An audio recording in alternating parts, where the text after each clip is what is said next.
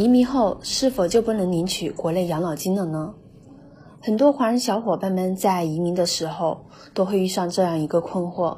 自己之前已经在国内工作了很长时间，本来已经达到了国内养老保险的领取标准，但现在移民了，自己能两边的福利一起领吗？答案是能。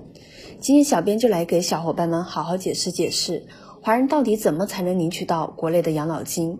根据中国的相关规定，只要您到了法定退休年龄，男年满六十周岁，女年满五十五周岁，并依法缴纳社保满十五年，即使你改了国籍，依旧有资格申领中国的养老金。那要如何申请国内的养老金呢？一、填写完整的在境外居住人员领取养老金资格审核表，表格可在总领馆网站下载，如无电脑。二、申请人的有效护照原件及复印件，加拿大有效居留证件的原件及复印件。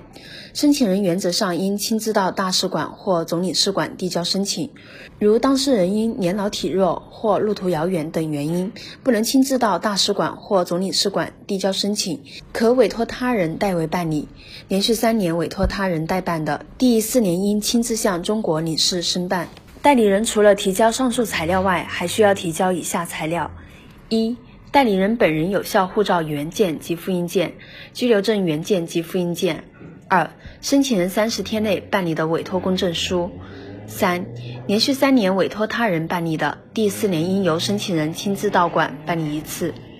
只要您达到了上述的标准，以及完成了相关的步骤，就能在移民后轻松 get 国内养老金啦。